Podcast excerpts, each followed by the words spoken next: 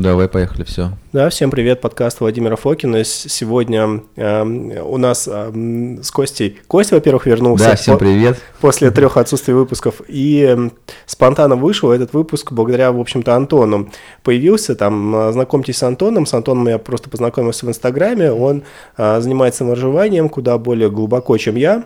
Угу. Вот сейчас да, я всем там... привет. Да, и э, мы поговорим сегодня по закаливанию. Как раз Антон нас надоумил с Костей, то, что крещение... Да, и, накануне. И просто идеальное время, лучшего тайминга для разговора про закаливание не придумаешь, и мы как раз... Как ложка а, к обеду. Да. А, поэтому начнем без всяких шуток, прибауток. А какой у нас сегодня будет план? Мы сначала проговорим про Вообще, как, как происходит обогрев, закаливание, за счет чего, что мы mm тренируем, какой механизм. Потом поговорим про плюсы для здоровья, то есть клеточный механизм, плюсы для здоровья. Так. Поговорим про какие существуют методики. И поделимся я своим опытом, Антон своим. А я просто немножко буду в шоке от вас двоих и буду да. к этому стремиться. Ну вот, первое, хочу объяснить, а, что вообще, как происходит обогрев. Обогрев а, а, есть два основных способа термогенеза. Первый за счет мышечных сокращений, когда вот человек дрожит, угу. у него сокращается мышца, выделяется тепло. Но это не очень эффективно, и ресурс, в общем-то, ограничен. Далее у, у млекопитающих ну, есть такой способ, как а, ну, вот, а, non-shivering thermogenesis, то есть не дрожащий термогенез. Это, угу. это вот как видно на картинке, я сделал презентацию, она короткая, это слайд 4. А, то есть, в принципе, вместо АТФ у нас митохондрии начинают рассеивать тепло, и таким образом мы согреваемся. Есть а, различные мифы устаревшие, что это происходит пероксидация там, жиров легких, но это, угу. знаешь, это из 19 веков, когда слово митохондрии никто не знал, и это никак не доказано. А, вот, сердце моржа является на самом деле митохондрия. То есть это та органелла в клетке, которая отвечает за выработку всей нашей угу. энергии.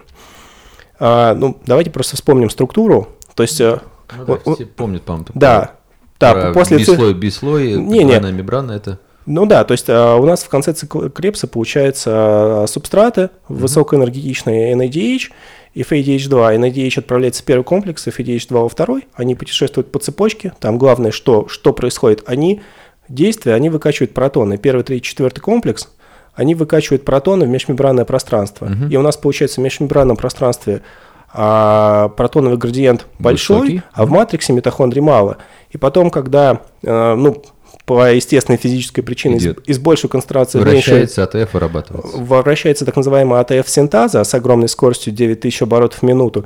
И Класс. это как раз приходит к тому, что АДФ превращается в АТФ. Так вырабатывается энергия. Но этот процесс, я так смотрю косвенно, чтобы посмотреть, что я написал по презентации, ей не противоречит, это пятый слайд. А КПД не стопроцентный, то есть происходит утечка. А, утечка энергии, и она происходит в виде тепла.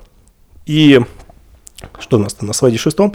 И как раз а, на шестом слайде показано, как мы научились это утилизировать. У нас есть белок, который называется а, термогенин, UCP1 или uncoupling, а, uncoupling protein 1, то есть mm-hmm. разобщающий белок номер один – а, как это происходит? Когда мы испытываем холод, наши самые, в принципе, древние отделы мозга, это начинает сигнал, по-моему, из гипоталамуса, сигнализируют стресс. Ну, там, через, да. через нейромедиаторы и далее по цепочку через нервные сигналы. Это доходит до наших жировых тканей, этот сигнал. Угу. И происходит, в общем-то, следующее, что, там, опуская ряд шагов, активируется этот разобщающий белок, и что он делает – он, он просто делает так, что этот, э, вне АТФ-синтаза, вне синтеза АТФ, просто вот этот протоновый градиент, он проваливается в матрикс. Так. И э, для того, чтобы восполнить, ну а без синтеза АТФ мы жить не можем, и чтобы mm-hmm. восполнить э, уровень АТФ, вот дыхательная цепь переноса электронов должна усиленно, усиленно, усиленно, усиленно сжигать субстрат. Ну, во-первых, это получается в первую очередь сжигание жира, угу. а во-вторых, соответственно, комплексы работают больше, больше, больше, и растет теплопотеря. Угу. И вот, в принципе, вот и все закаливание. Вот и, все, вот и весь механизм. Да, это не самый сложный там. Ну, давай еще раз обсудим, чтобы наши тоже зрители и слушатели поняли. А, в общем, во время холода основной механизм происходит э, работа мышц, Правильно? Нет, это, первый, это, первый механизм. да. Да. Они начинают дрожать, чтобы выработать тепло, и сразу происходит сброс. э, ну, низкое КПД это вообще, во-первых, да, как помнишь, там еще даже рассказывал в предыдущих подкастах твой, твой, твой товарищ Дмитрий, а, то, что это низкоэффективная, низко КПДшная вещь. Потом, а, вот я знаю то, что еще а, белый жир превращается в бурый жир. Это как механизм. О, механизм а, какой мы сейчас к этому этом? придем. Вот на седьмом слайде я коротко расписал этот механизм, в общем, в двух словах. Там появляется больше количество митохондрий. Вот, но сейчас мы этого коснемся. Я еще хотел сказать, когда этот а, механизм появился. Вот а, сейчас мы знаем, благодаря там господам биологам, слайд номер 8, на вот а, холодный термогенез, так называемый, но это не очень точный термин, ну, какой Мгм. есть, просто по-русски нормально звучит вместо вот этого known shiver, thermogenesis.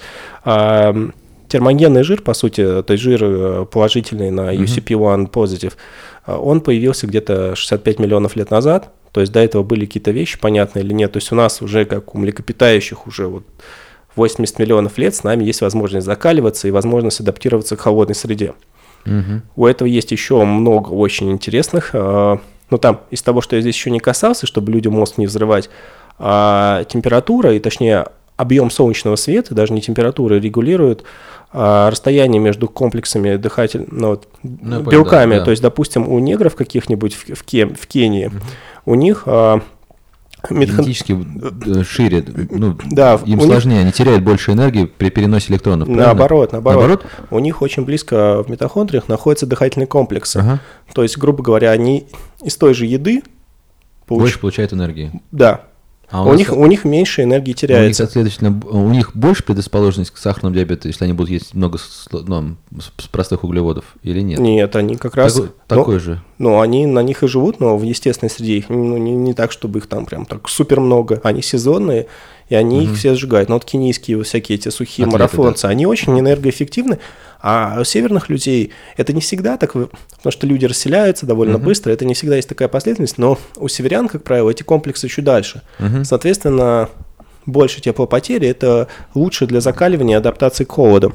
Мгм. А, так, давайте тогда Ну, то есть по-простому, если получается, что негр в холодной воде мерзнет быстрее, Да.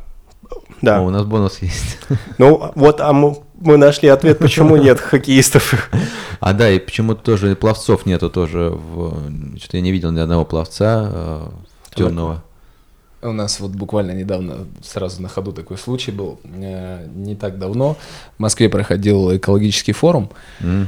И однажды с утра, придя на прорубь, где обычно я купаюсь, э, я увидел целую делегацию из 50 человек э, разной национальности. Там были с Пакистана, с Европы, со всей там Нормально. итальянцы, немцы, э, с Албании были, и все купались, собственно. Некоторые даже купались первый раз, и они прям были в таком диком от этого всего восторге, like Russian, like Russian, вау, вау, то есть, и э, один даже чуть ли там свою любовь не нашел. В том смысле, что одна э, девушка, плавчиха, моржиха, так ее скажем, она, они когда вместе в воду заходили, Ага. она его взяла за руку, и как бы ты не переживай, не переживай. И он в этот момент, холодная вода, и вот эта рука, и он понял, что Я он понял, это- влюблен. Это как дети, дети так обычно вот э, был такой момент. Иск- искренности, да. Взро- взрослый человек, но Реклама. Минутная пауза у нас тут. Классно. Не, ну да. Ну хорошо, что вот люди так находят эм, э, вот этот путь холода. Это, да, но мы это проговорим. Это настолько элементарная интервенция в свое здоровье. Это как сесть и помедитировать, даже еще проще, потому что помедитировать мне, например, иногда скучно, а здесь А тут в, весело. ледян- в ледяной ванне бочки самое оно. Я вообще, вот, я, например, какие-нибудь передачи на Ютубе или подобные вещи, или смотрю, вот я поставил себе планшетку куда-то в ванну, потому что если я дам 20 минут под холодным душем, ну что делать? Вот просто крутиться то бочком, то передком, то спинкой, то это довольно скучно. А так смотришь передачу, еще с дыханием совмещаю, с работой с дыханием. Но мы об этом поговорим.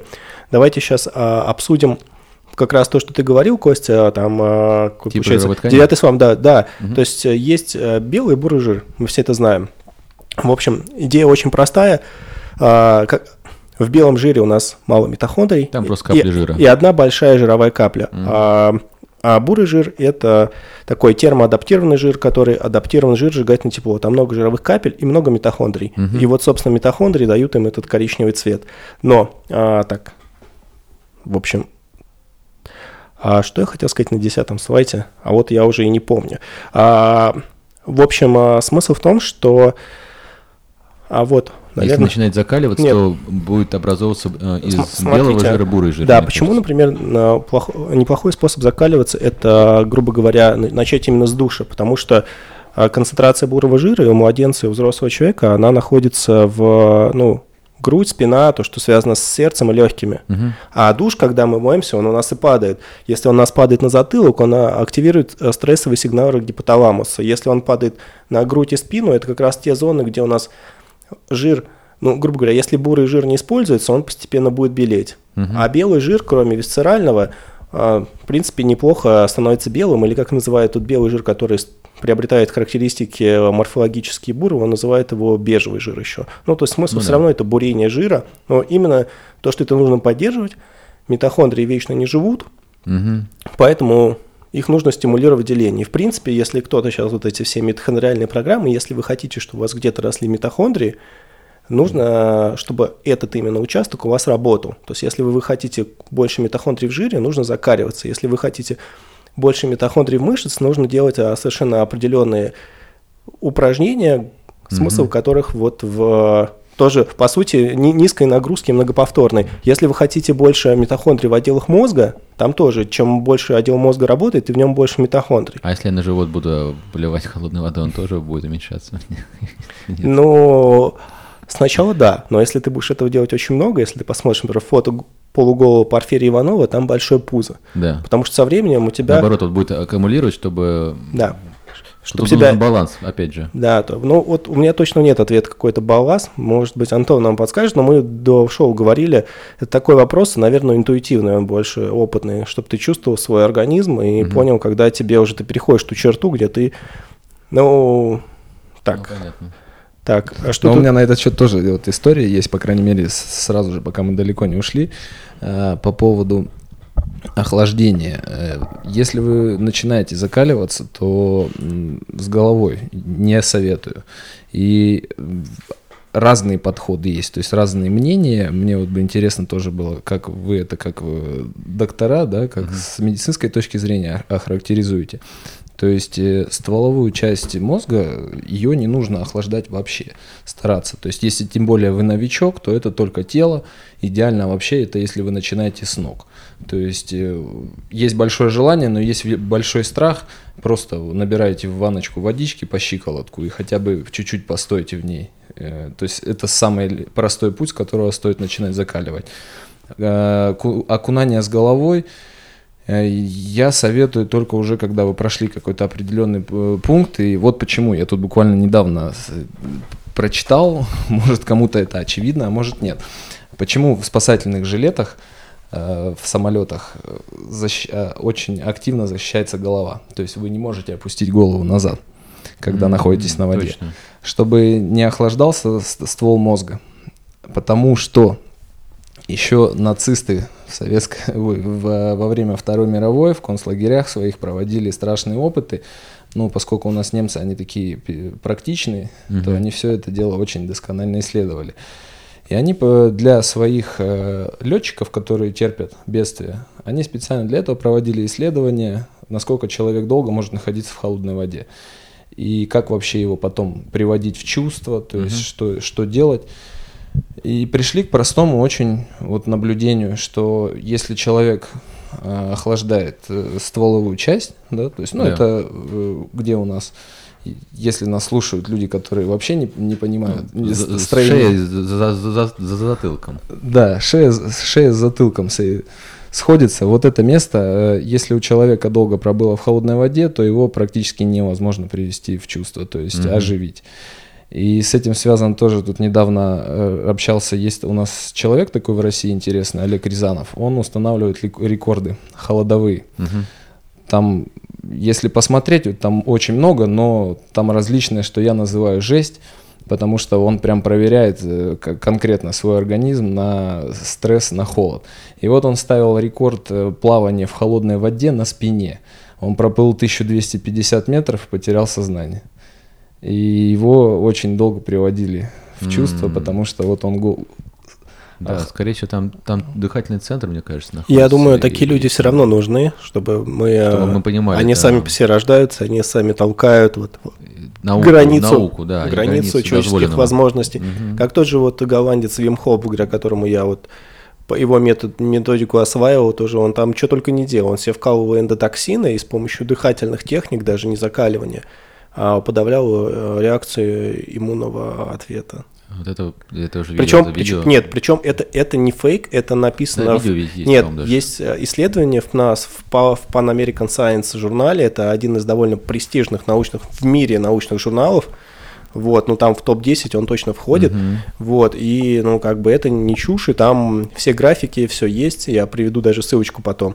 Поэтому, ну давайте тогда мы уже плавно. Э, Володь, а можно вопрос сразу? Вот смотри, я знаю то, что вообще закаливание а, помогает избавиться от аутоиммунных всяких ра- различных заболеваний. Нет, давай пойдем по факту. У нас на самом деле там слушателям скажу, есть распечаточка небольшая. Я приду на ссылку. Просто это есть такой врач американский Ронда Патрик. А, очень известна по теме сульф- сульфорафана, она свое шоу прекрасно открыла, до этого была известна, еще первый раз пришла на шоу Джо Рогана. В в общем, кто в теме, кто слушает английский, я точно знает. Вот, у нее в 2016 была ст- статья, это просто вот то, что я потом выкладывал, это короткая саммари этой статьи, давайте ее постепенно перескажем. Начнем просто с, э, ну, просто как по распечатке, так- там есть своя какая-то логика. А ну что начинается с нейротрансмиттеров? Во-первых, очень важно, что вот многие беспокоятся о кортизоле, а, а кортизол, да, вначале у народов Крайнего Севера он повышен. А, Это исследование я не буду искать, но это есть, и в советской литературе это много было. Но вот вы начинаете закаливаться, и уже через неделю у вас организм адаптируется. У меня есть этот друг, как раз Дмитрий Захаров, он, м, то, что он говорил, что у него были проблемы с повышенным кортизолом, и как раз вот эта адаптация, это вообще такая идея, что если ты хочешь в жизни нормально переносить маленькие стрессы, там на тебя руководитель накричал, с кем-то там поссорился на работе, нужно себя адаптировать вот такими большими стрессами, где ты активируешь свои какие-то первобытные механизмы выживания, тогда тебе вообще плевать, что происходит, если к тебе кто-то в метро на ногу наступил. Я Прошу прощения, это же, по-моему, как она? э, То есть, что организм развивается только, то есть, адаптируясь. Академик Анохин, у него вот там есть, то есть, что Да это много суммарно- очень кого, да. Он как бы приспосабливается, и тем самым у него защитные механизмы лучше развиваются. Да, то есть ты адаптируешься к большому стрессу, чтобы тебя не убил маленький. Да, и ты вы- вышел на улицу там, или тебя что-то еще там толкнули, накричали, и ни- никакая зараза к тебе не, не прилипла. Вот, и э, давайте ну, начнем. А, Первое, то, что у нас идут стрессовые сигналы из мозга, у нас а, очень быстро, там, через несколько секунд после холодного стресса у нас раз там, в 3-5 увеличивается концентрация норопинефрина Мгм. и э, раза в полтора-два дофамина. То есть, привет, привет, а, закаливание получается просто естественным антидепрессантом. Наркотиком.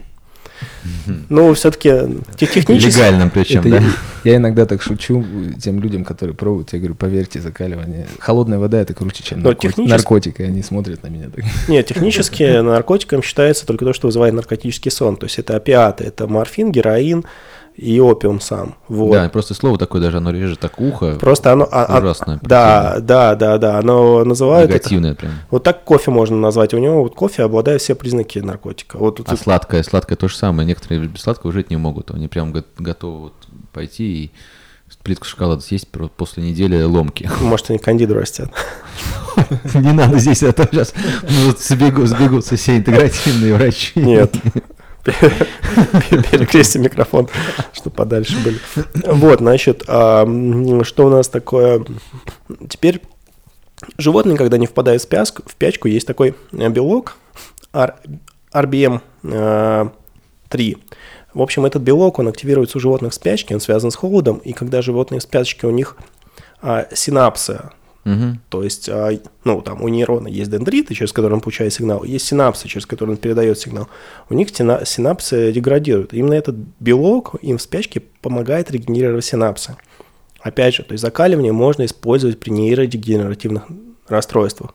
Мгм. И я а, хочу даже напомнить, что до того, как у нас появились нейролептики, антиконвульсанты тоже... Всех кидали в холод просто и просто в ледяной.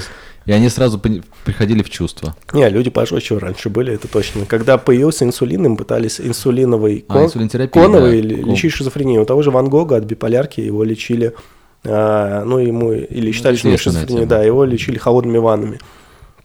Классно. Еще с инсулином, с, гип- с ги- с гипо. Но, по-моему, это было до инсулина. Он, по-моему, до инсу- то есть инсулин же в 2020 году Ну, появился. я просто говорю, то есть совсем совмещать, то это... Вот.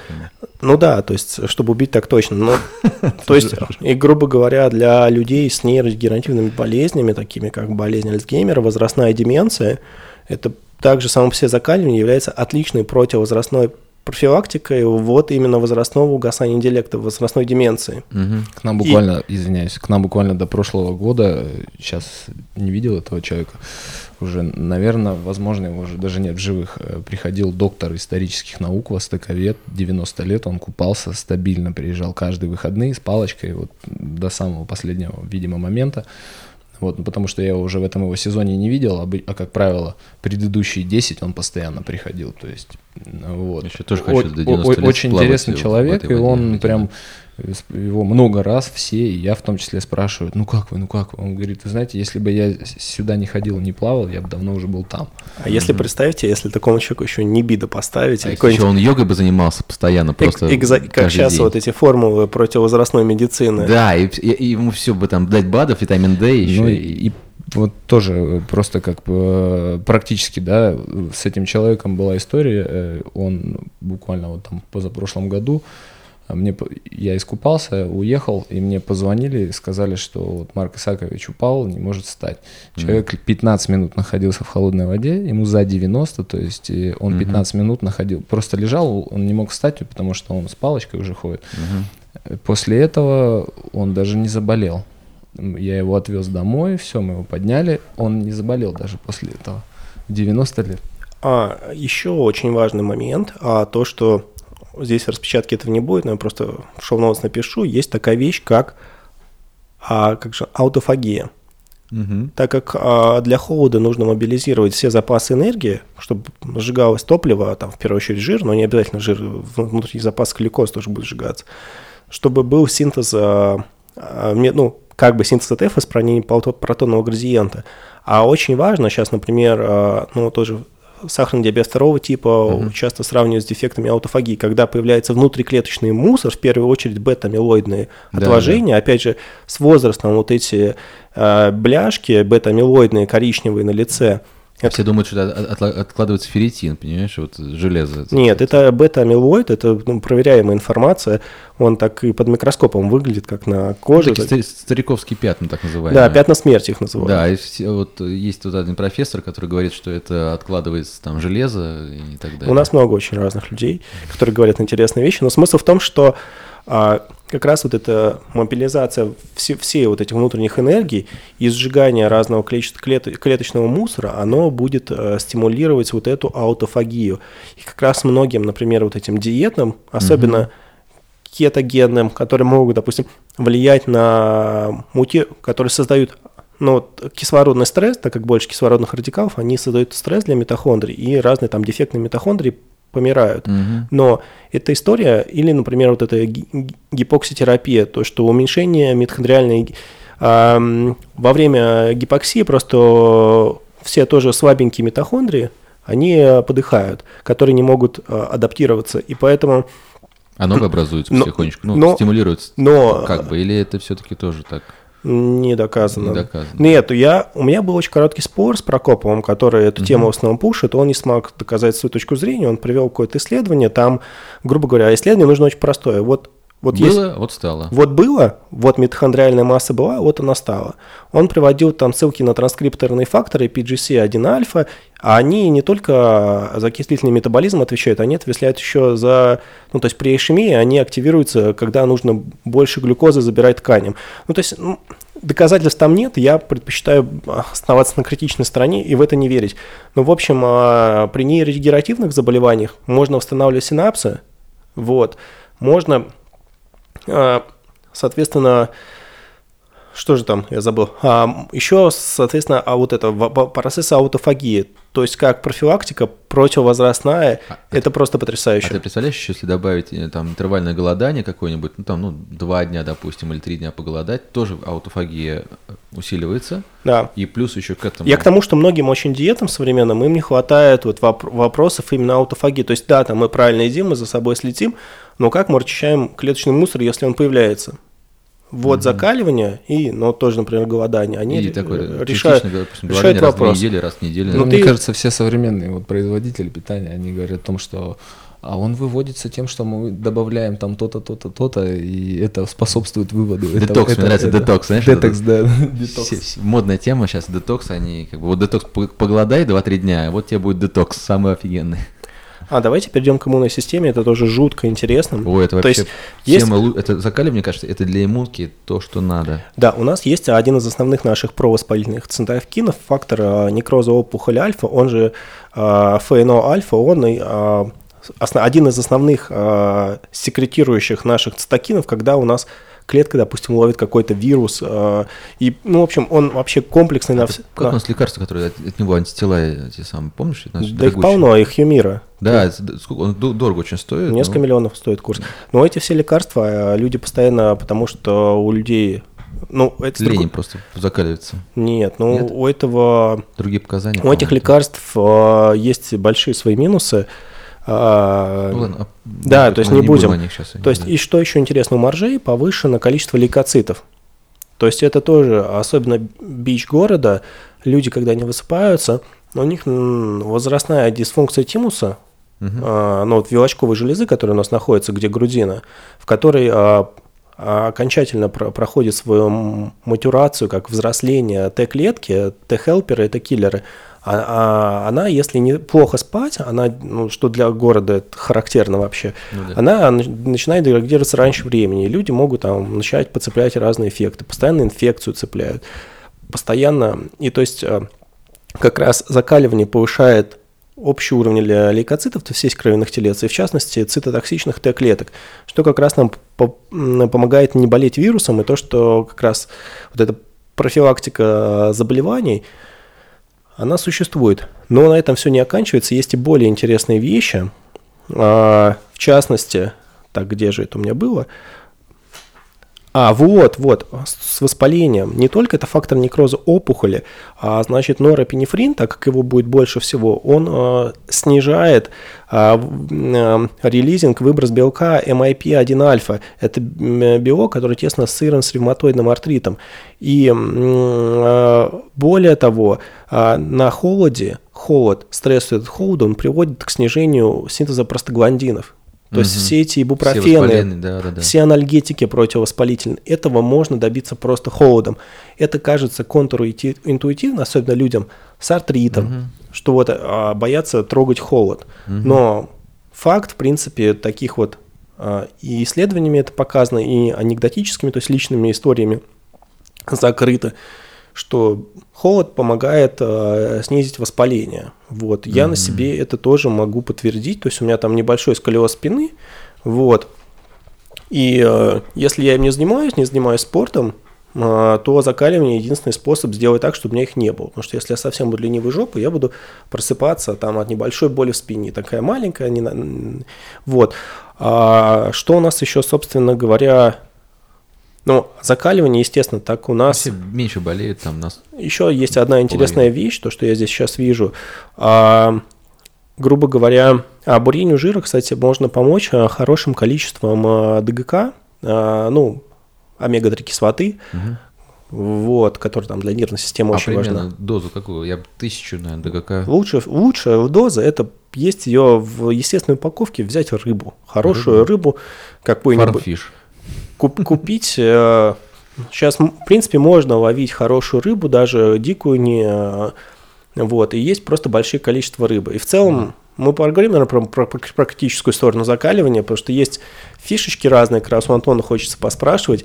Вот я расскажу, что я делал перед, ну, там, из серии, если я в минус 16 выхожу там в шортах, футболке, что я делаю, чтобы мне, что я замечал, что мне помогает это лучше выдерживать, ну, об этом чуть попозже поговорим. Еще одна интересная вещь, что как раз так у нас сжигаются жиры, когда жиры сжигаются в митохондриях, они создают больше, ну так, для их э, утилизации нужно больше кислорода.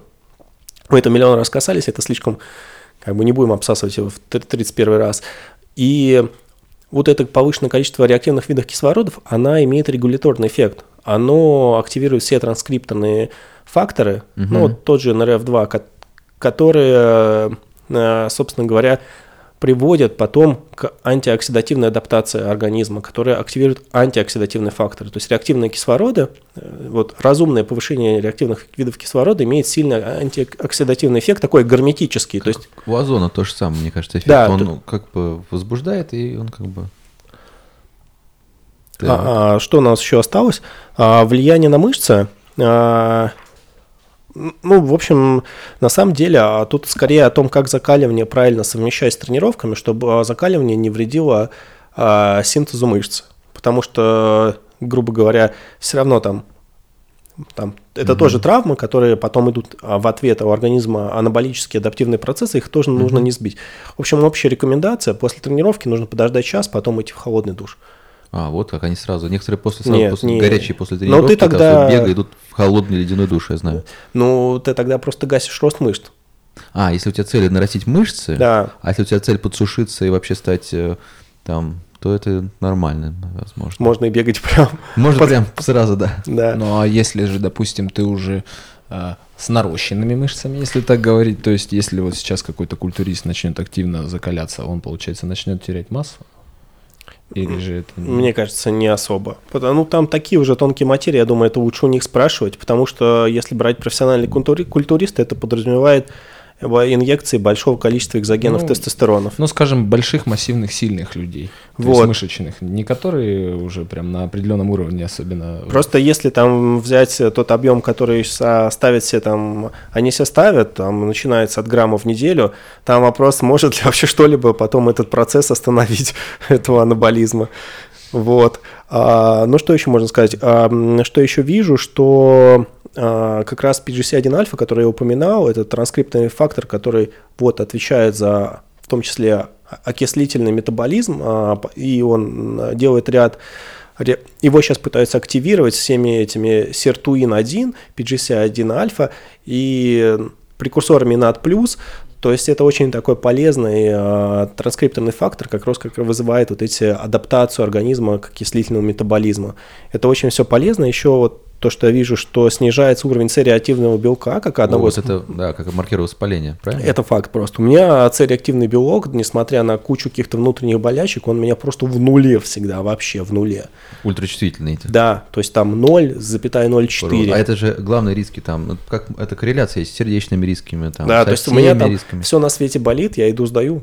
Нету нормально. Все, все вообще все прекрасно.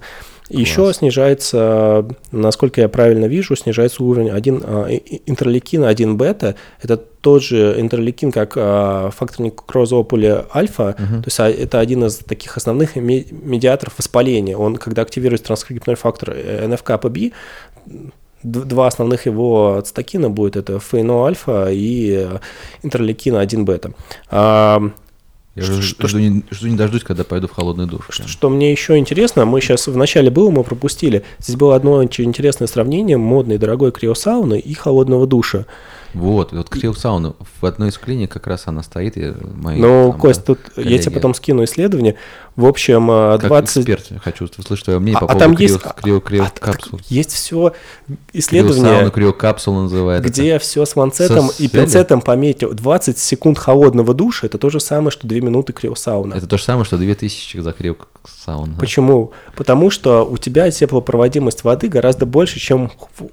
Пусть у тебя там воздух минус 190, но да. они замеряли, если не ошибаюсь, уровни норопинефрина, угу. ну как он больше всего ну, синтезируется да. как маркеров. И через 20 секунд холодного душа было такое же количество норопинефрина, как через 2 минуты криосауна.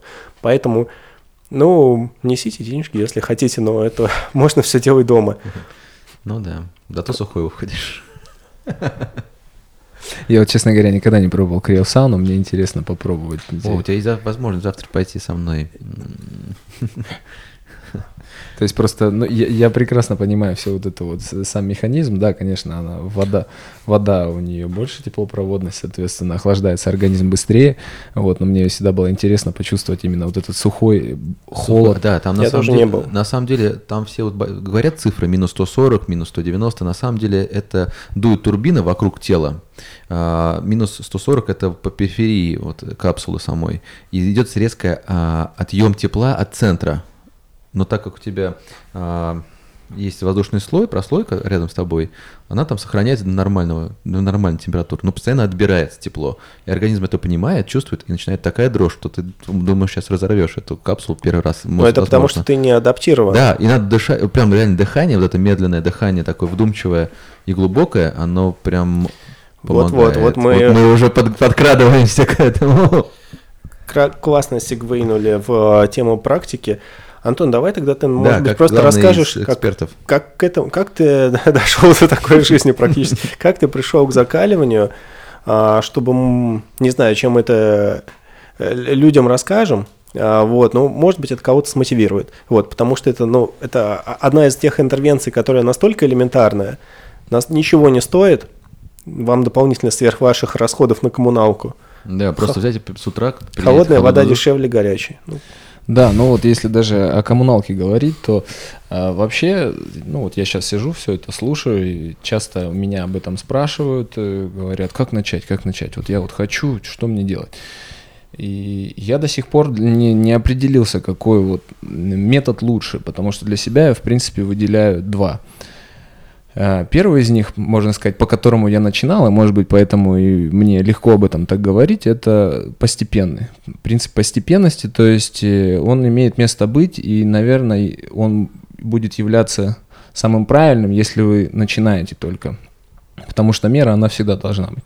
Ну и, естественно, второе, это крайность, это так называемый ударный метод.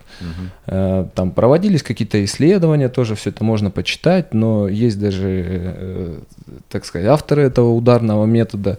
Он заключается в том, что человек сразу же вот заходит в воду, ноги расставил звездой, у него все лимфатические зоны, вода оттуда тепло взяла, и сразу же организм начинает работать. То есть первый заход это не более 15 секунд. И в принципе все закаливания на э, крещенские вот, купания, они нам подтверждают то, что собственно, это, этот ударный метод, он работает, потому что люди приходят, э, неважно в каком состоянии, э, искупались, и потом на следующий день говорят, о, да, действительно, вода была святая, я не заболел. Вот. Да. Хотя на самом деле организм просто правильно все отработал, и все наши защитные реакции, которые со временем э, наш бытовой комфорт э, забрал у нас, э, организм в стрессовой ситуации, он это сразу все вспомнил, все сработало, и в итоге ты Ну, там есть еще другой большой плюс, так как это происходит в одном водоеме, все пусть даже холодном, есть какой-никакой об- обмен микробиомными сообществами. Это как общие ку- купали, там в евре- еврейской религии, это как э, вот в христианстве с одной ложки всех на причастие кормят. То есть, если это не чума, то как бы это, в принципе, у этого есть некий плюс. Вот, да, поэтому эти два метода, собственно, постепенные и ударные, это, так сказать, кому что ближе, я со временем так это понял. То есть, если ты любишь э, жесть, да, и ты готов к жести, и ты в, своем, э, в себя постоянно э, в чем-то проверяешь, да, адаптируешь, хочешь чему-то там познать, у тебя есть интерес, наверное, для этих людей ударный метод самый подойдет. Есть другая категория людей, ее большинство, которые говорят, я вот так смотрю, так хочу, но я так боюсь, так боюсь. И им подойдет второй метод, потому что, наверное, если ты не готов психологически, тогда вообще нет смысла идти. Э, ну, если у тебя прям взгляд на это все, то есть все твое сознание говорит тебе о том, что как они это делают, что это такое, да зачем вообще это нужно и прочее, значит, ты еще к этому не готов. Но если где-то у тебя в мозге есть такая маленькая-маленькая хотя бы капелька сомнения о том, что я бы тоже так хотел, О, у меня такая же, я не могу просто... э, Дисциплина, понимаешь, самое главное дисциплина. Один раз облился хол- холодной водой, ну да, там, или в криосауну сходил, криокапсулу, ничего это тебе не даст. Если ты регулярно, хотя бы в течение там вот сколько, не- В недели, течение жизни. А, ну давайте могу рассказать. Ну давай тогда просто э, твой опыт, я его перевожу на, ну как бы, твой вопрос перевожу на свой опыт, Да. заодно и э, три в одном расскажу потом про метод Вима. Я начал заниматься по нему, почему? Сейчас Пта- я спрошу просто, а у тебя какой метод, Антон? Ты как? Я начинал зака- закаливаться постепенно. э, То есть так просто получилось, что вот мой отец, он по молодости, я помню, а я, я сам с севера, может быть, конечно, у меня кортизол, на, на- как у северного человека, но я уже давно там не живу.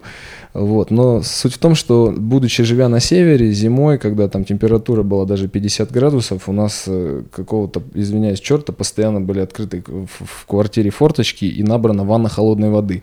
И мы с мамой просто в шоке были, и я в свое детство вспомнил, что ну, чё- что такое, так холодно, а тут еще у меня папа в холодной воде занимается. Он меня не принуждал, он просто говорил, Антон, закаляйся, закаляйся, здоровее будешь. И это так капало со временем. И уже будучи в студенчестве, я начал, собственно, просто летом стал набирать холодную воду. И у меня всегда стояла ванна холодной воды. Я туда прыгнул, освежился. И дальше больше, собственно, организм начал требовать. Я в какой-то момент понял, что мне прям нравится это очень. То есть вот это ощущение, когда ты выходишь, у тебя э, выплеск энергии идет, адреналина, а организм начинает работать, и, и это все как бы на подсознании просто дает э, такой положительный эффект э, для настроения, для всего всего, что захотелось чего-то больше. Естественно, в, в в, э, у нас в- от, как она, вода течет не такая холодная. Вот, то есть, если говорить э, цифрами, да, например, то ну, сейчас вот в наших кранах течет где-то ну, плюс 8 где-то водичка, а на улице в реке вода плюс 0,5. Вот, то есть, а разница уже большая. И вот со временем мне захотелось именно попробовать вот прорубь, именно лед, ледяная вода. То есть холодная вода у нас это от 15, плюс 15 плюс 4, холодная вода это уже где плавает лед, то есть это плюс 4, минус 2. Ну, минус 2 это соленая вода имеется в виду, около нуля. А, собственно, я пошел купаться на крещение. То есть я искупался на крещение, и мне понравилось, и я стал продолжать. А потом уже, будучи в Москве, да, я приехал в Москву, я задался этим вопросом, я нашел места, где купаются, и, наверное, мне посчастливилось, а может нет, э, я нашел, собственно, встретился с человеком, который э, стоял у истоков э, спортивного зимнего плавания именно. И он, и он, когда мы, вот первое наше знакомство, я как помню, он, он говорит, а ты давно купаешься? Я говорю, да уже, наверное, лет там 5-6. Он говорит, что купаться-то? Что купаться? Плавать надо. Плавать. Я тогда не понял, что плавать. А потом со временем, то есть я купался, то есть окунулся, вышел, испытал это все, ушел там по своим делам, все. Потом там настали следующие выходные, опять пришел, там где-то на неделе забежал, то есть там, если на спорте э, утренней пробежкой, после утренней пробежки искупался, да, пошел домой. А, Я пришел к тому, что мне захотелось прям плавать, то есть поб- побольше в этом состоянии находиться. А, Ну и дальше это привело к тому, что я, плюс я в свое время стал увлекаться фридайвингом, то есть и сейчас я прям ныряю по- под лед. Конечно же, это отдельная тема, она опасная, да, кто-то может хмыкнуть, сказать, посмотрим, но так или иначе, э, таких людей немного, то есть и я пытаюсь найти какой-то от, от, от, от, отклик, фидбэк, да, то есть погрузиться во что-то поглубже, именно как это на уровне процессов происходит в организме, да, как, сог- как можно согреться, вот то, о чем мы сегодня говорим, Э, дыхание, дыхание, собственно, Э, И вот в поисках из всех этих ответов на эти вопросы вот пришел к вам, да, мы записываем этот подкаст, и интересно это все очень на самом деле, и я призываю это- к этому поп- поп- попробовать хотя бы. То есть, если есть к этому какой-то интерес, то все это медицински обосновано. Вот сидят э, люди передо мной, которые все это очень грамотно говорят и раскладывают, и это действительно так. Единственное, что э, возникает вопрос, что где-то все равно есть какой-то наверняка край. То есть э, пропасть от того, что ты только что начал, и до того, как ты довел себя этим до какого-то пагубного состояния, она тоже э, у нас избыток, и он никогда к хорошему не ведет. Да. Здесь своя мера нужна. Вот. И интерес вот именно в том, что да, если закаливание, если все это так хорошо, если вот этот стресс э, дает нам столько эмоций, и дает столько положительного здоровья для нашего организма, то где же вот эта грань, когда она начинает отнимать? Почему народы Крайнего Севера живут по 30-40 лет? Хм. Водка. И нехватка солнца. Ну вот, я тогда перейду тогда просто, я не буду как противоречить Антону, я это просто свяжу все вместе. А, В общем, а, в чем заключается метод Вима Хофа? Там а, три у него части. Это закаливание медленное, постепенное. То есть начинается с холодного душа. То есть там первую неделю нужно было всего лишь по 30 секунд. И первая вот эта неделя, она самая сложная. Тебе хочется просто вы, выпрыгнуть сквозь стену, сквозь простыню.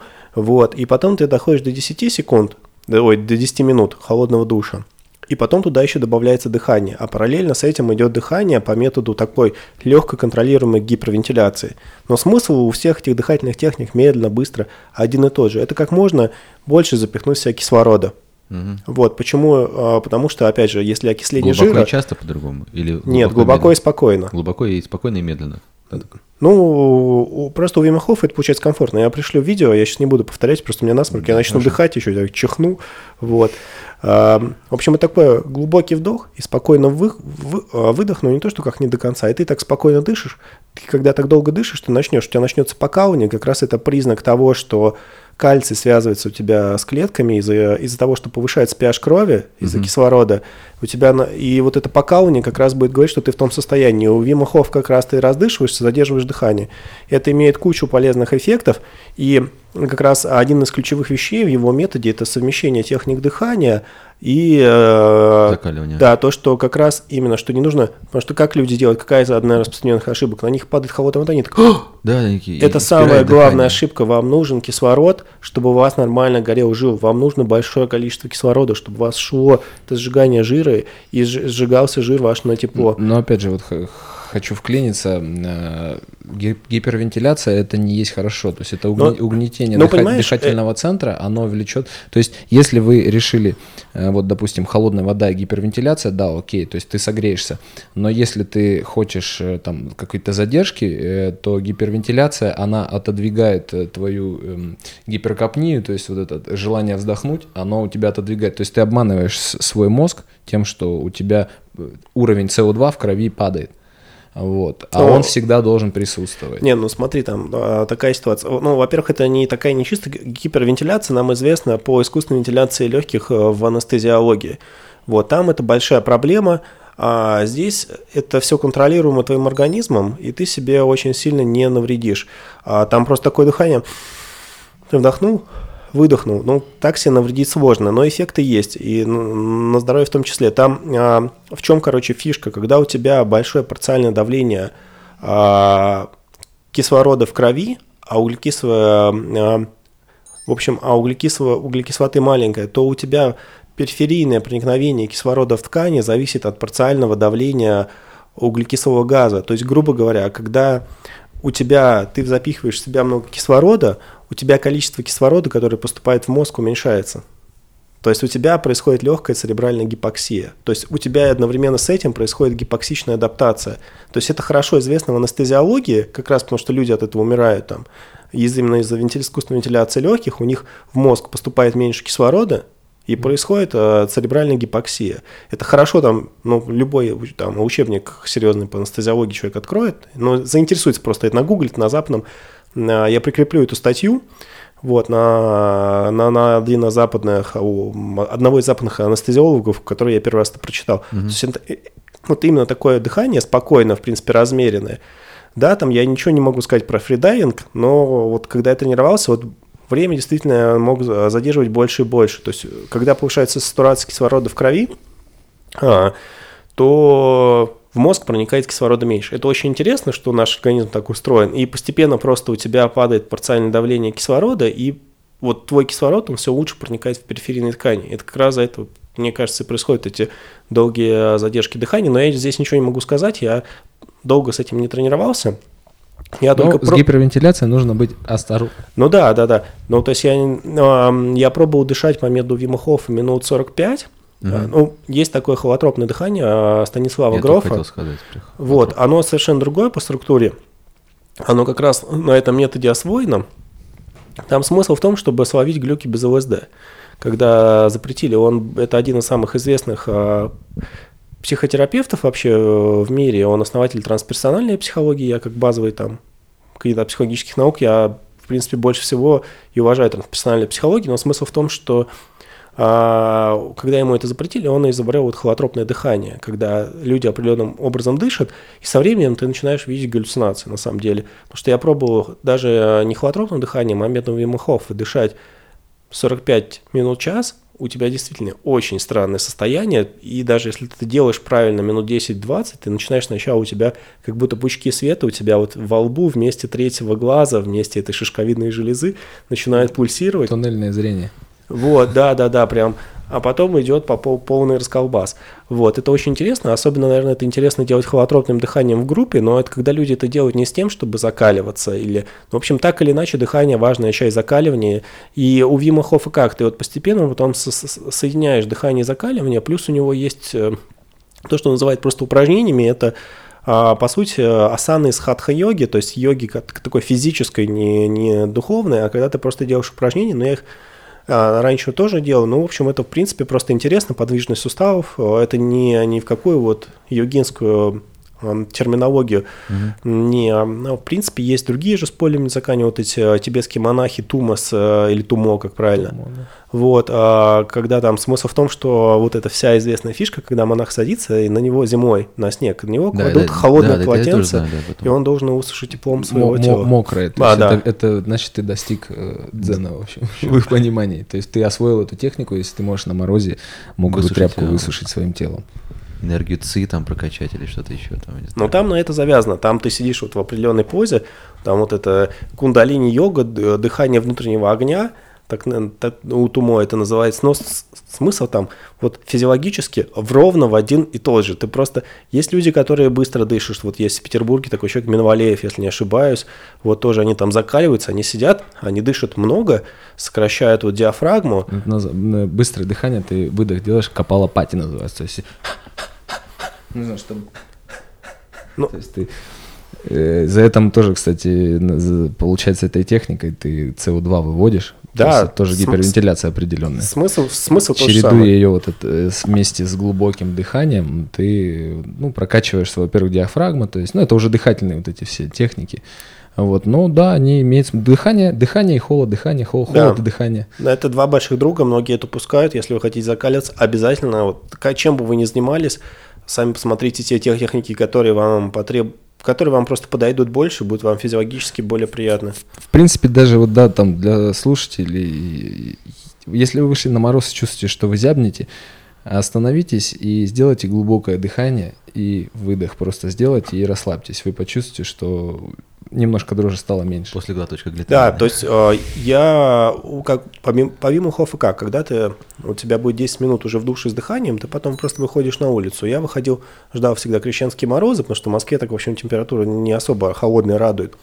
Хотя чувствую, не выходил. Деле, холоднее, потому что, по-моему, вот, если да. сравнить как Сибирь. Первое, что сделать нужно, конечно, потом на, на улице, когда ты проводишь, например, по два часа я проводил легкой футболки, там бегал, тренировался, что все, что, все, что угодно делал на площадке, чтобы было не скучно. Угу.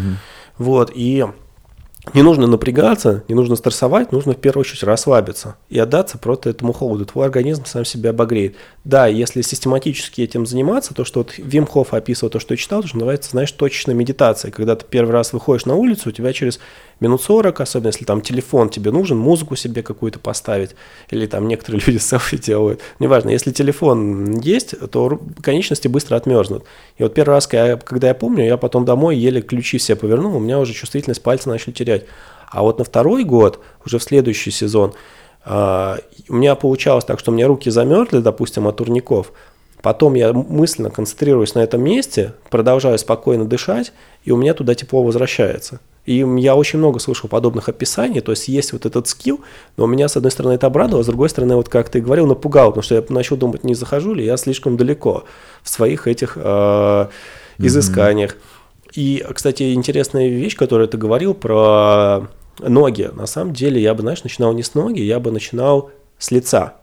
Просто взять себе, наморозить в чашку и приложить лицо, потому что у тебя здесь... Снега просто обычно даже может быть. Да лучше Ну просто... или обтирание льдом, вот как берут женщины. Да, потому что у тебя здесь все нервные окончания, которые связаны с тем же блуждающим нервом, которые связаны просто с ней нервной системой, быстрее сигнал дойдет до мозга, стрессовый, чем от ноги. А конечности, вот у Вима Хоффа мне понравился очень метод для людей, у которых а, плохое периферийное кровоснабжение, как закаливаться. Но опять же, нужно тут как Кости, как эндокринолог, нужно понимать, что люди, у которых, допустим, гипотереоз, гипофункция щитовидная, они будут сильно мерзнуть. Им нужно адресовать сначала эту проблему, иначе у них все не очень хорошо будет получаться. Вот. А, а собственно, как у Вима Хоффа, то есть ты берешь себе напополам ведро делаешь, воды со льдом и засовываешь туда конечность. И там действительно есть вот такие стадии, когда сначала тебе, ты засовываешь, тебе хочется ее выдернуть. Потом начинает какая-то такая блаженное спокойствие просто вот тебе в кайф находиться. Угу. Потом наступает такой период, когда, а, ну, Вим Хофф говорит, что когда у тебя температура конечности становится меньше 10 градусов Цельсия, я не уточнял где, у тебя ты действительно чувствуешь жар, и туда, видно, стремятся гормоны, разные штучки, которые пытаются твою конечность спасти перед тем, как от нее отказаться. И вот ты еще ждешь там недолгое время, чтобы не причинить себе на всякий случай вред. И потом, конечно, и действительно этот метод, в принципе, он, э, ну, у меня руки мерзли, я себе... На, на этот счет я всегда вот спрашиваю, вот, допустим, вы, случилась такая ситуация, не дай бог, да, вы оказались где-то в лесу, и у вас ничего нет, вам нужно согреться, а у вас, черт возьми, замерзли руки, вы даже костер не можете развести. Вот, вот что делать? Бен Грюс, как бы. А вот что делать? Просто и, мотать ими совсем. Не знаю, там, да, мота, мотать, махать ими. мотать, дышать. На самом деле все очень просто. У нас самое теплое место это пах. Да, можно. Вот, то есть э, просто вставляешь руки в пах и начинаешь приседать. И правда это все работает. Потому что... А я думал, голова тоже самая... самая критическая ситуация организма, репродуктивную систему, она самая, в самую последнюю очередь отмирает. И мозг, наверное, тоже. Ну, все центральные вот, органы, а периферийные руки, ноги никого да. не волнуют. Ну, то есть некоторые говорят, можно подмышки засунуть, но если вы по одному кулачку подмышку засунете, вы не почувствуете. Во-первых, не все могут, наверное, кулачки подмышки засунуть. Да. Вот. А пах самое такое доступное место, где вот, сложил руки ладошкой и приседай. И это действительно, ну, меня это не раз выручало. А промотать руками это было у Джека Лондона. Не только Джек Лондон, я даже смотрел этот Discovery, Бен Грюс, который выжить любой ценой, он говорит, что из силы надо прилить... Ну, мы, центробежной да, силы. центробежной силы да, приливаем есть, кровь. Есть такая тема. И на вот самом деле я тоже пробовал, ну, чуть-чуть помогало. Ну, ну чуть-чуть вот именно. Вначале рассказывал про нашего экстр... экстремала российского, вот Олег Рязанов, который, он так и разогревается. Я тоже обратил на это внимание. То есть mm-hmm. он выходит из, там, после своих холодных процедур, он... И что нач... силы начинает крутить ими. Он начинает, да, сразу центробежную силу вызывать. Mm-hmm. Вот видите, и, и вы обосновываете это. Так да. что все это работает. А я дурак, э, руки в пах. А лучше всего купить э, такие грелки, когда раз их ударяешь, и они прям горячими становятся, такие термопак. Термопак. Не в каждой тайге есть аптека. Не аптека, спортивный магазин. Ну так что мы еще не обсудили? В принципе, на самом деле мы так э, бегло, но закрыли основные темы. То есть... А, кстати, просто поделюсь опытом. Да. Вот, ну, просто работая в клинике, где есть криокапсула, там был такой случай, что а женщина ходила просто раз в неделю в эту криокапсулу, вместо того, чтобы каждый день или через день, как как-то советуют. И у нее тоже ушел эм, атопический дерматит на фоне вот, вот этого крио. Там были проявления какие-то атопического дерматита, то же самое.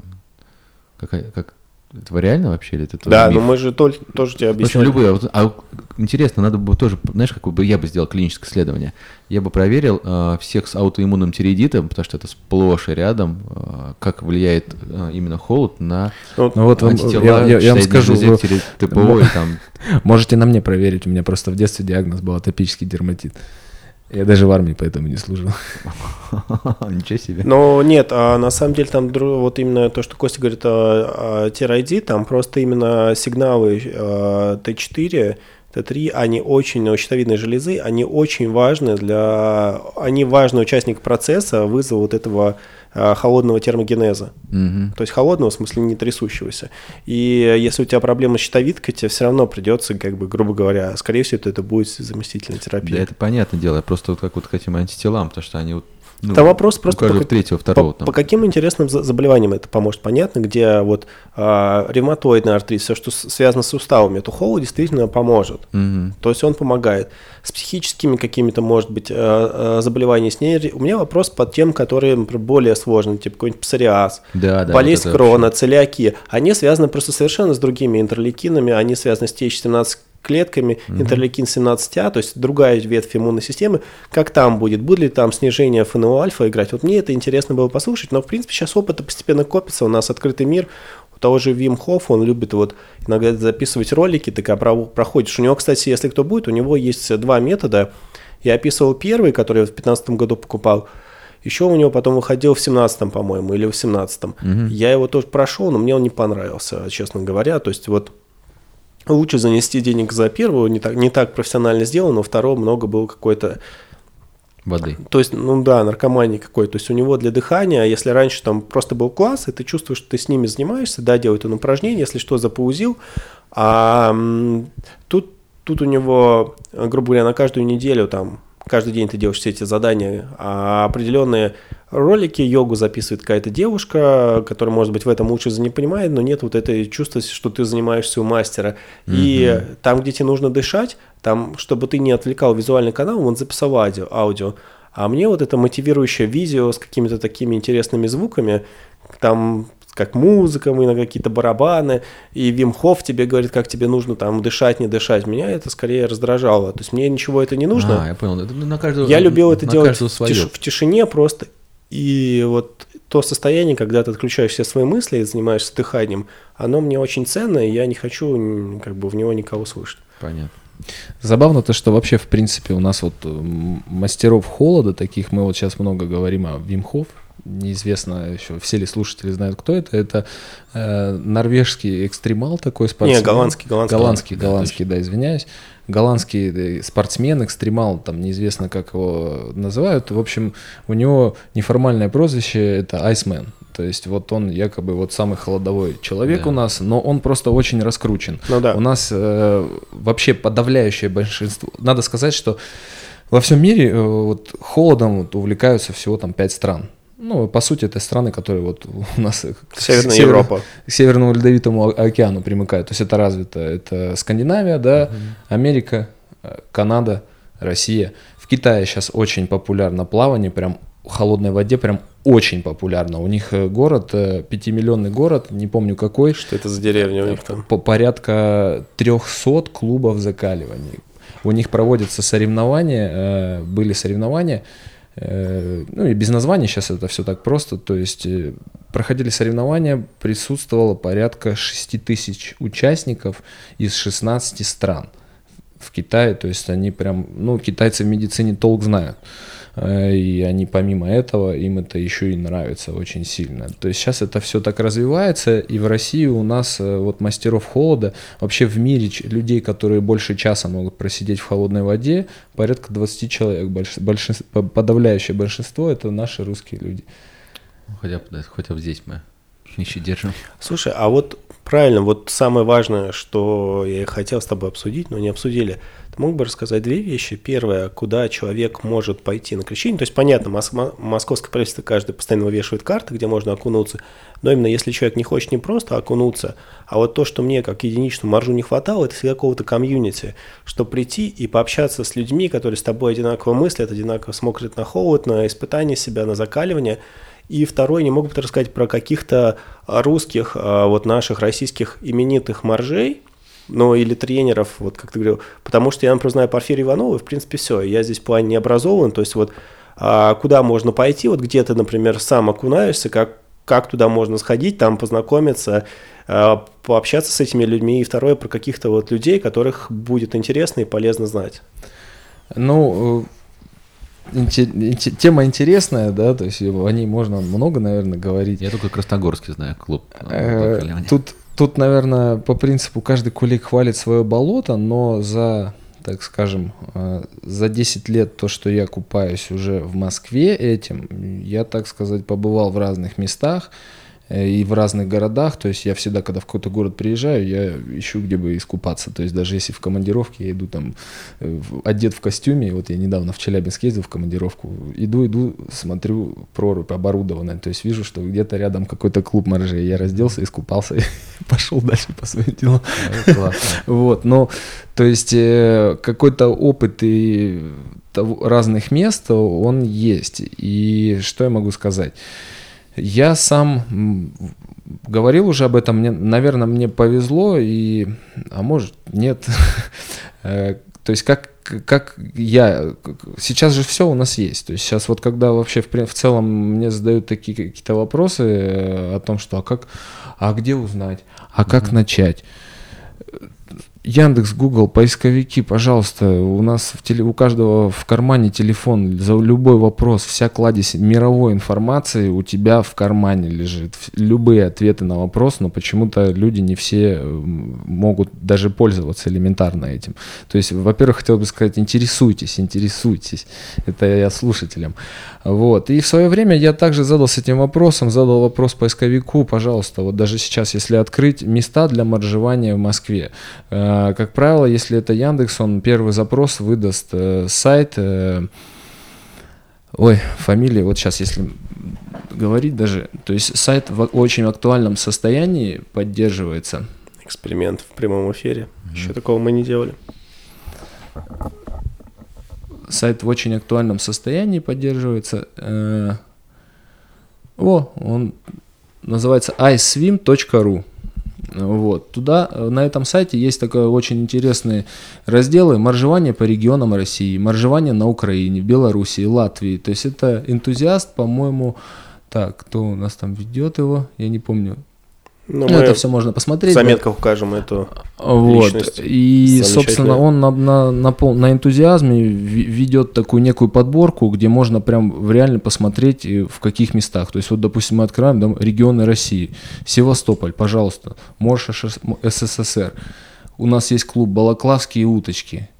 Там, видимо, у них кто-то э, некий Сергей Курочкин занимается этим всем. Да, и так угу. по каждому абсолютно. И вот в свое время я нашел вот моржевание в Москве и области. Открываем, смотрите, пожалуйста, сколько мест у нас вот здесь полно, да. Угу. Я в районе Строгино на, на тот и на нынешний момент проживаю. И, собственно, там есть такая Нашел прорубь на Москве-реке, как она оказалась, да, на метро Щукинская, улица Живописная, 50, э, спуск э, к, прям э, к Москве-реке. Оказалось, что это прорубь Всероссийской Федерации спортивного зимнего плавания там, и закаливания, она так называлась. Ну там купался тоже классно. Вот. И, там и параллельно еще там меж, прорубь, тренировочная прорубь Международной ассоциации мараф, маржи, там, марафонского зимнего плавания. Ну это все вот выдержки из интернета, как я называю.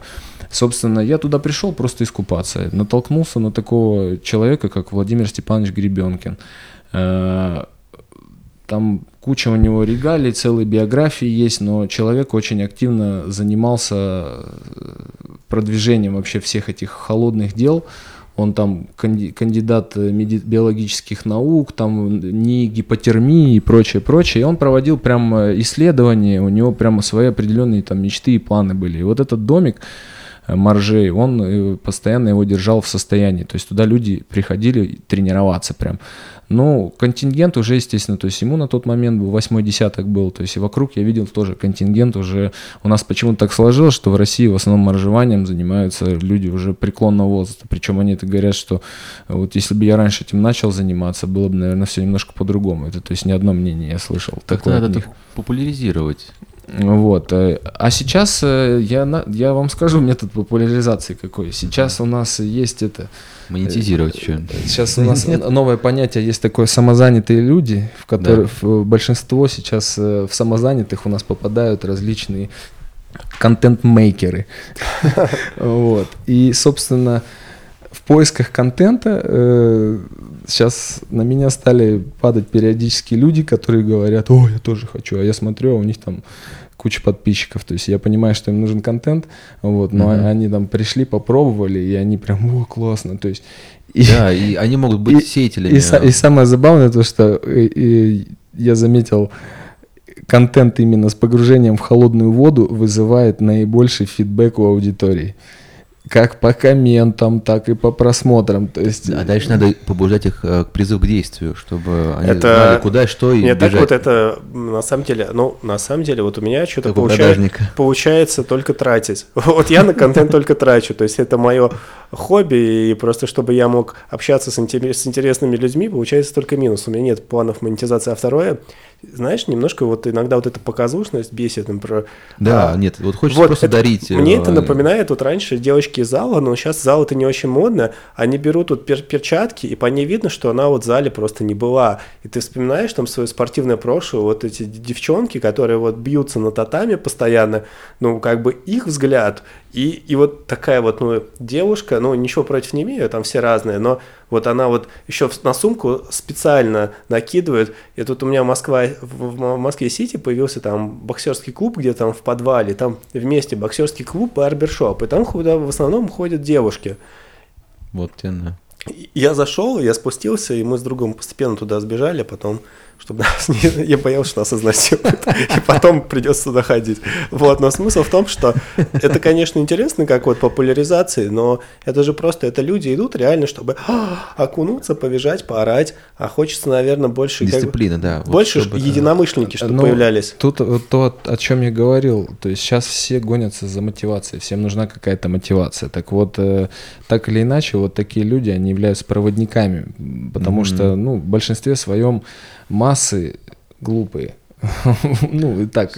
Вот мы и занимаемся просвещением. и, собственно, нести, прос- нести э, какое-никакое просвещение, да, то есть одни слушают, а другие смотрят, одним важны одно, а другим важна э, жопа, вот, и если это жопа в холодной воде, то, естественно, о, ничего себе, у меня тоже, я хочу, чтобы она тоже там была, но я прошу э, извиниться, изви- из- извиняюсь за грубое такое сравнение, да, но э, суть его в том, что э, эти люди, так или иначе, они пробуждают в ком-то так или иначе, наверное, какую-то мотивацию. А мотивация это старт к действию. А дальше уже это зависит Работа. от характера, от э, собственно самого человека. То есть, э, но попробовать иногда всем нужны все средства хороши, да.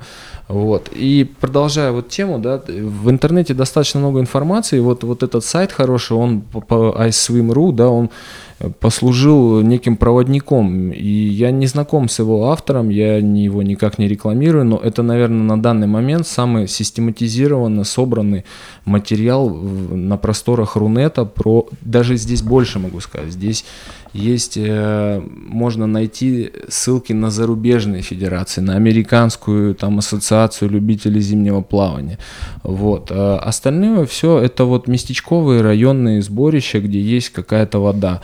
То есть люди продолбили себе прорубь и там Мгм. купаются. Пришли, искупались, ушли. То есть по такому принципу все занимаются. Вот целенаправленных клубов, которые прямо это все культивируют, я знаю ну, могу ошибиться, да, и если кого-то вдруг не перечислю, они могут, э, чтобы не обижались на меня, да, но вот на данный момент прямо занимающих таких конкретно, это вот есть моржи столицы, которые у нас занимаются, причем э, это э, а, ком- команда, клуб, да, он на уровне, у нас есть в России Федерация зимнего плавания, Мгм. вот, э, с представительством в Тюмени, где происходят постоянно соревнования по зимнему плаванию.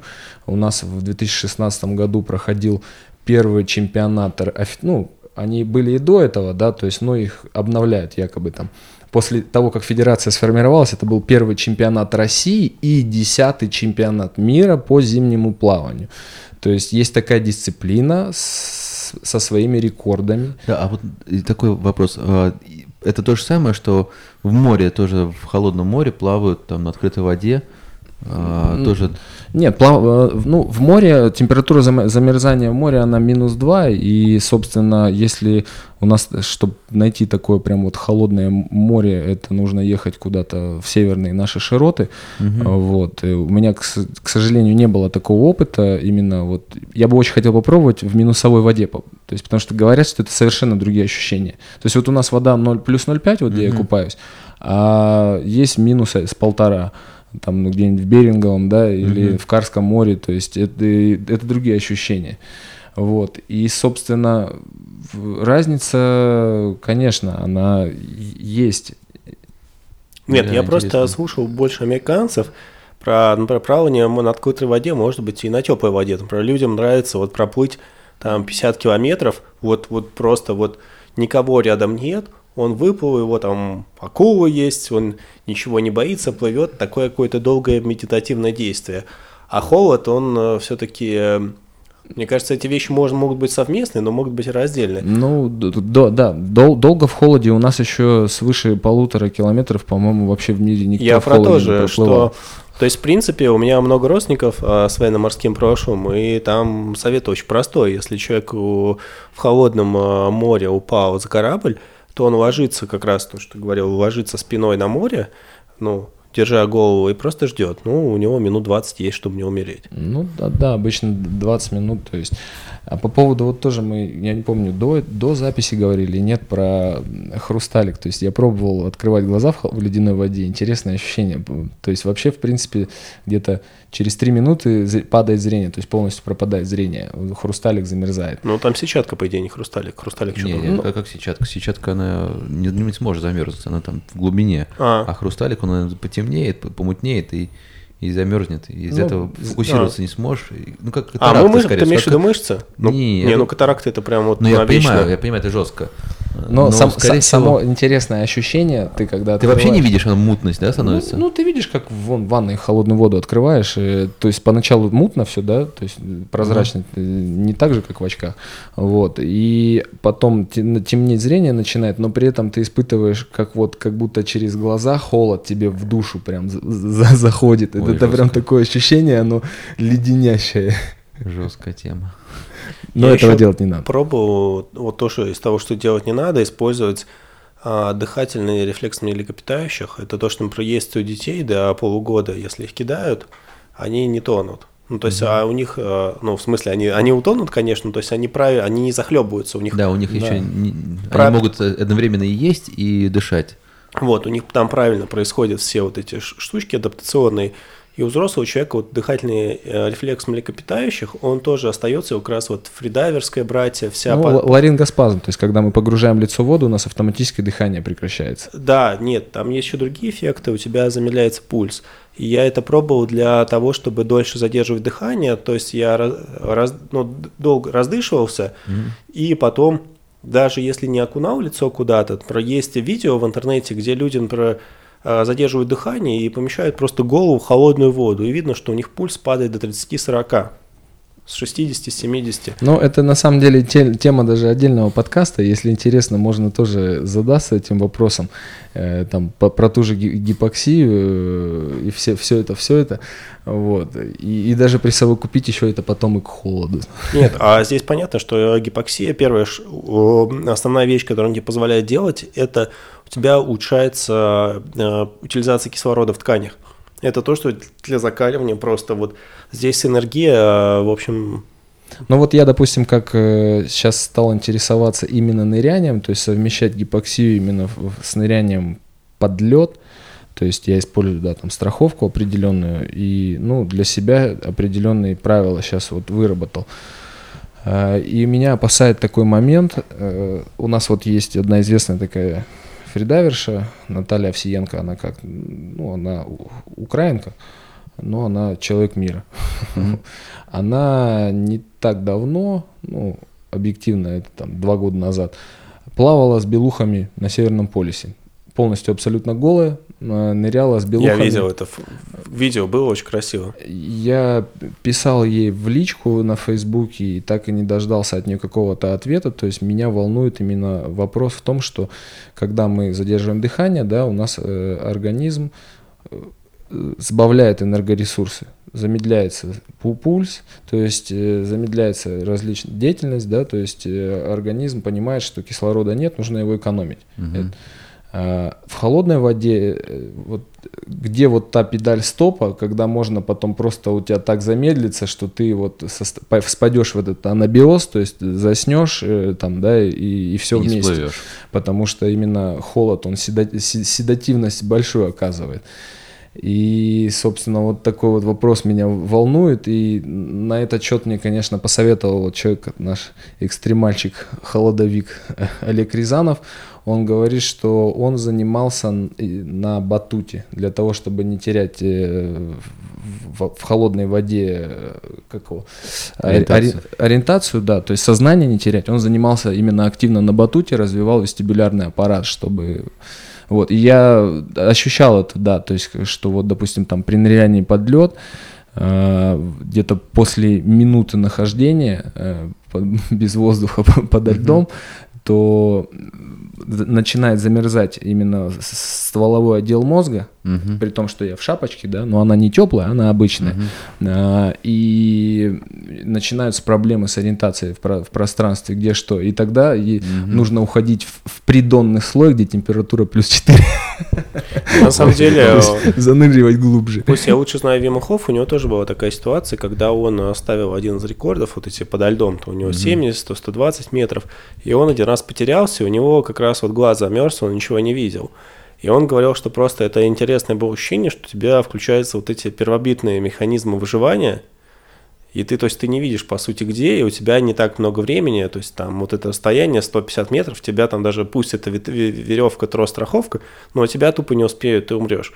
Вот, и он тогда разобрался с этой ситуацией, когда ты не видишь и куда плыть, но ну, это... он просто человек уже с большой практикой. Это да. так или иначе, э, он ссылается на первобытные рефлексы, но в таких ситуациях, как правило, опыт, наверное. Я тоже да, думаю. Да. И страх, он, главное, не, не предался панике и не начал... А там нет ничего, ты просто состояние близкое к смерти, оно лишено к оно лишено вот этих э, сильных каких-то панических эмоций у тебя, ты спокоен всегда. Но я не знаю, почему, у меня вот когда были такие случаи, я был вот очень близок к смерти, ты чувствуешь спокойствие просто абсолютно, и башка четко работает, насколько она может.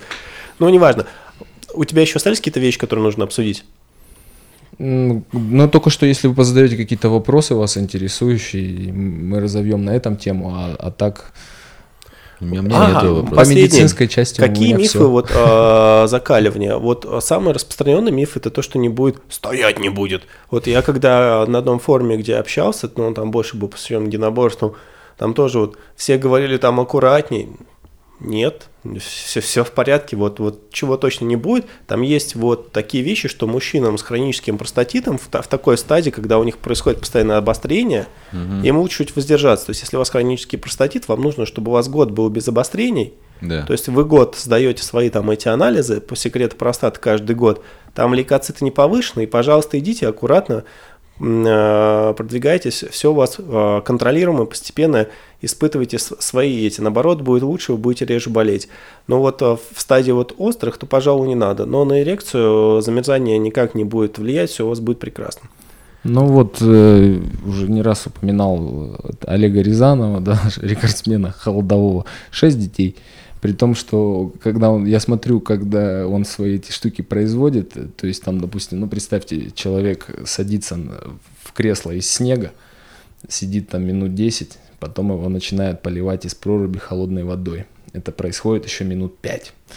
Потом его бросают в прорубь, он в проруби минут 5 еще, то есть там вот лежит, на пытки плавает. Похож, Потом его вытаскивают, кладут э, из снега кровать сделана, закапывают его, торчит только его голова, он лежит еще там какое-то время, потом начинают опять его поливать холодной водой.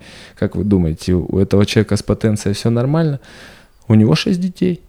И он еще планирует он, он наоборот приходит такой, дорогая, я выжил, давай. Кстати, на самом деле э, холодная вода либидо очень сильно повышает. Прям замечательно. То есть, да, если есть какие-то противопоказания э, медицинские, прям глубокие, ну, тут нужно консультироваться с врачами. То есть, самому лучше не пытаться. А полностью здоровые люди, я бы советовал не заморачиваться, да, а что называется, макать свой конец и, и радоваться потом его, этому эффекту. Ну, конечно, потому что, грубо говоря, микроциркуляция, вот весь смысл контрастного друша, то, что у тебя распарилось, у тебя сосуды чуть там увеличились, потом ты холод, они сузились, у тебя эластичность сосудов улучшается, то есть это, это очень мощная противовозрастная штука. И... и мы тем самым будем качать э, мускулюс кремастер, знаешь, такая есть маленькая мышца, она подтягивает. Есть китайский тех, тех, тех технологии, там, э, наточи меч или там э, жемчужина. Мы уже уходим в друг- Ну, единственное, что вот, да, от темы. есть вред моржевания. Я не знаю, насколько это подве- подтверждено э, клиническими исследованиями, но исходя там из историй и опытов, и даже вот то, что на сайте Федерации зимнего плавания России э, о вреде моржевания идет то, что чрезмерное, да, неверное закаливание, даже не чрезмерное, а неверное, оно приво- может привести к раку печени, молочной железы и простаты. То есть- Откуда они так взяли?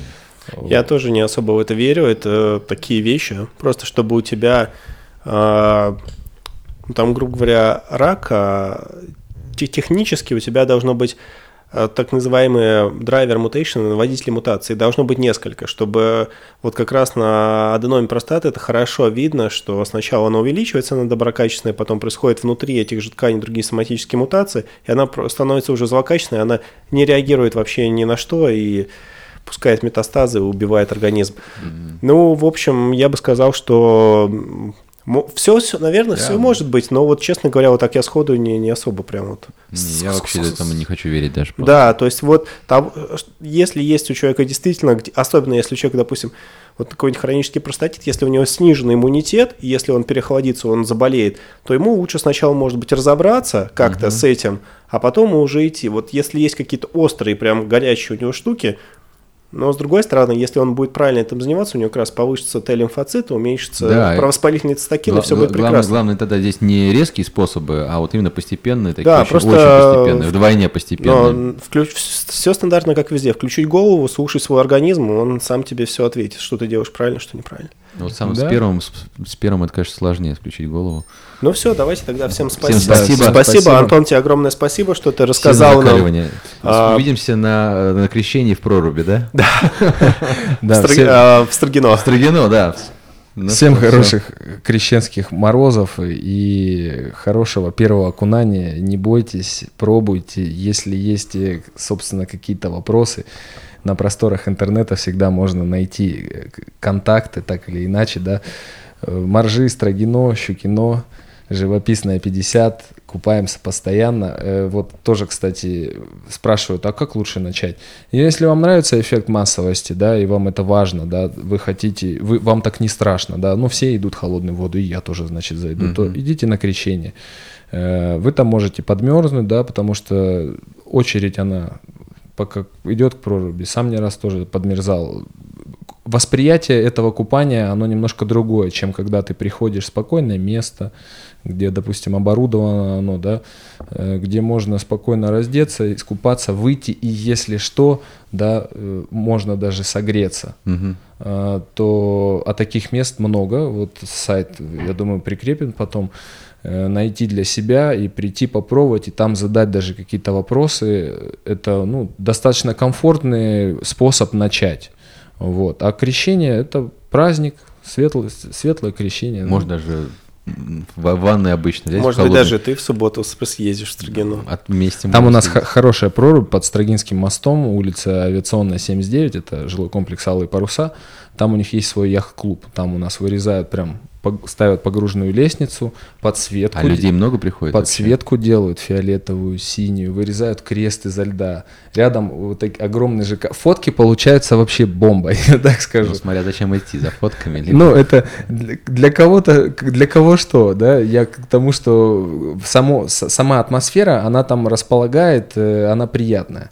Вот. А если хочется продолжать, если хочется просто даже в спокойной атмосфере это сделать, то приходите, собственно, приходите. Контакты, я думаю, мы тоже все прикрепим. Вот, пробуйте, задавайте вопросы интересуйтесь, самое что главное. Вот. Будьте, будьте ищущими, другими словами. Потому что кто ничего не знает, бывает печальным. Всем спасибо. Володь, все? Всё, да, всё, пока. Все, всем пока. Всем Закаливайтесь. пока. Счастливо. Пока-пока.